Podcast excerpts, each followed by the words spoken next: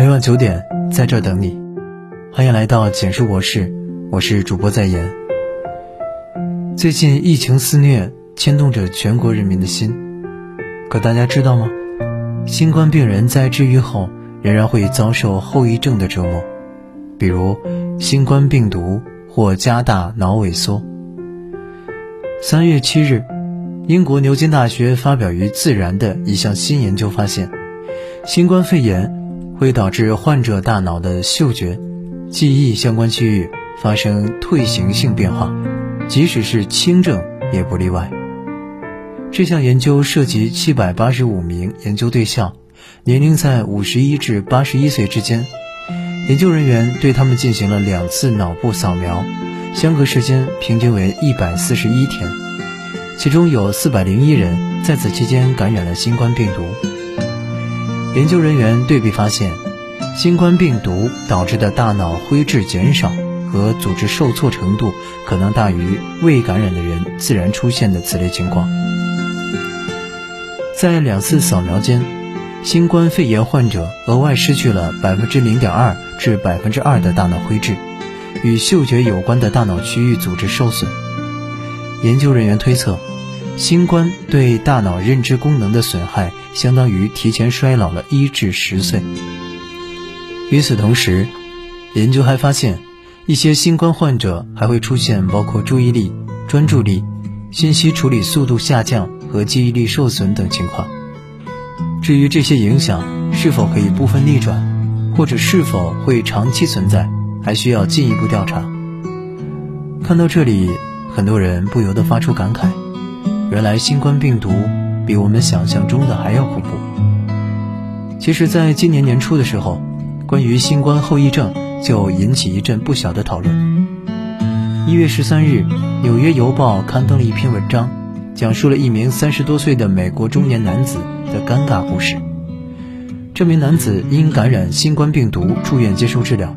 出院后，发现了一个难以启齿的问题：他的男性器官缩短了大概一英寸半，约三点八厘米，同时还很难起立。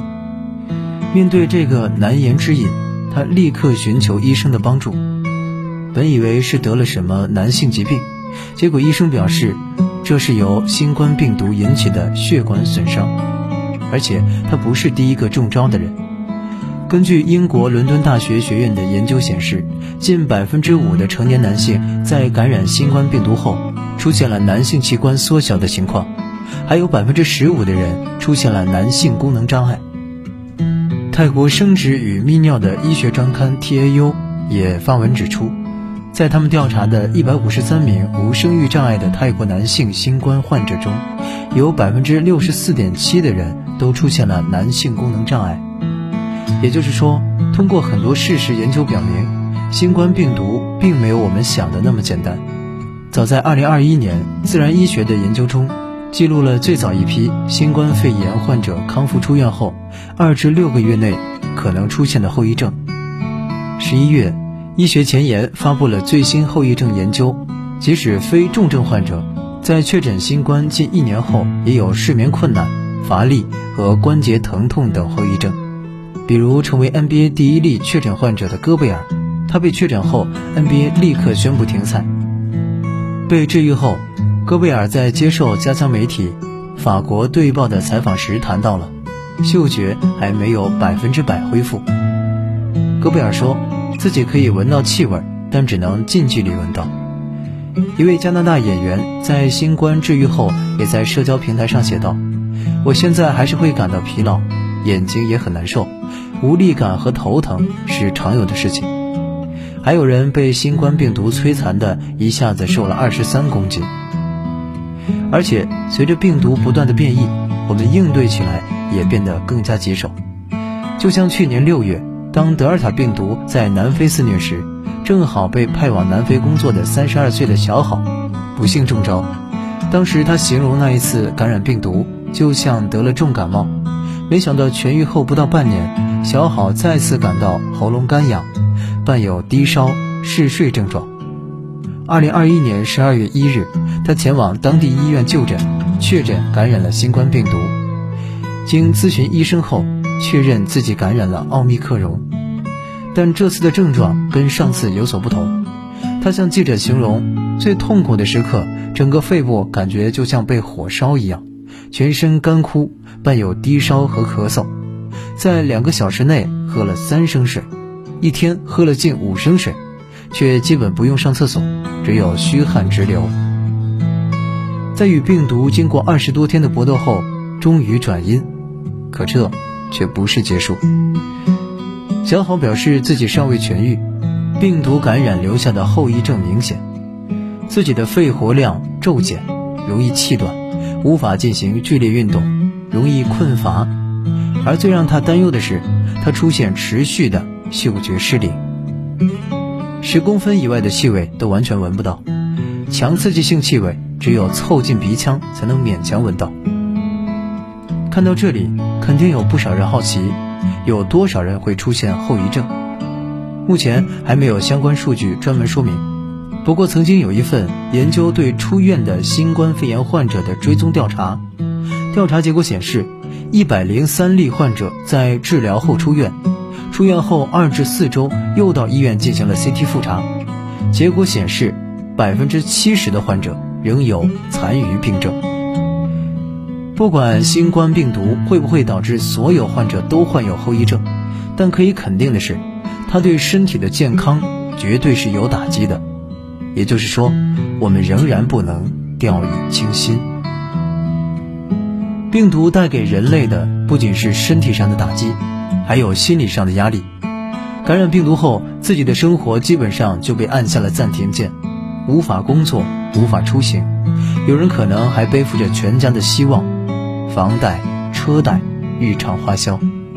总之，原本的生活节奏一定会被打乱，严重的时候，整座城市都会被迫按下暂停键。公共交通暂时停运，企业暂时停工，公共场所暂时停业。就像前阵子看到两条热搜，内心五味杂陈。第一条是南京鸡鸣寺樱花渐次绽放，一条是南京鸡鸣寺路。暂停对游客开放。仔细想想，我们因为疫情错过了多少风景，又有多少人因为疫情丢了生活？这，可能才是疫情最严重的后遗症吧。如今全球疫情肆虐，有些人失了信心，疫情这样没完没了，何时是个头啊？要不然算了吧。为什么目前不能算了？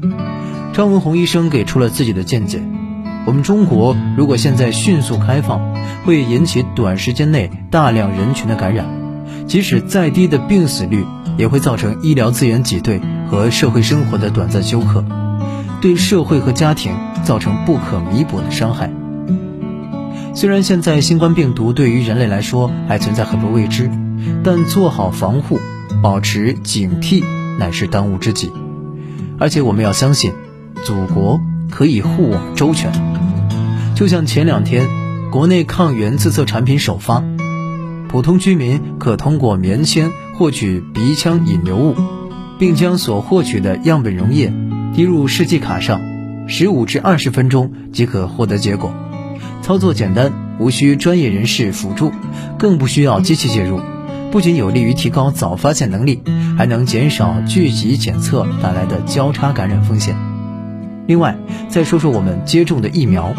有人说，接种疫苗不也还一直有人被感染吗？张文宏医生用数据解释道：“我们统计的上海近六个月收治的两千两百六十六例病例中，大多数是海外输入型病例，百分之九十四打过疫苗。这两千六百六十六个病人中，重症的只有百分之零点一，危重症需要插管和死亡的。”一例也没有，这就说明疫苗还是很有作用的。还有这两年，一直有人在问，为什么国内防疫和国外防疫差那么多？写到这里，就想到那句很有名的话：中国人总是被他们之中最勇敢的人保护得很好。应该没有哪个国家像中国这般重视人民的生命安全。当然。还要感谢所有在一线辛勤工作的防疫人员。尽管敌人很顽强，但他们每次都在。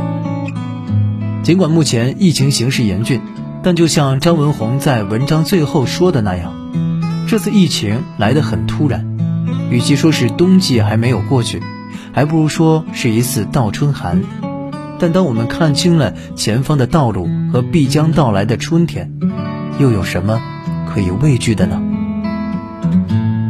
对于未来抗疫。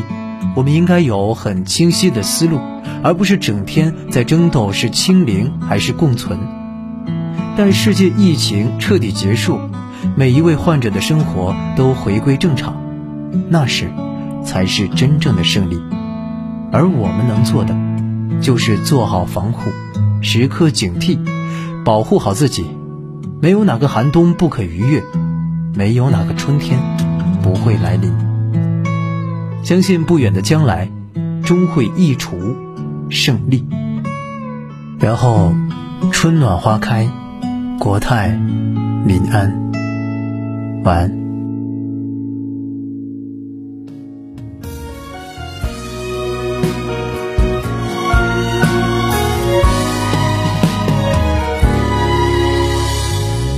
红色风筝俯瞰着地图，飘太远。在哪儿着陆？远行的人是望远镜里的模糊，借背影放大。你我习惯像场旅客来了又去，寄天空的信未能按时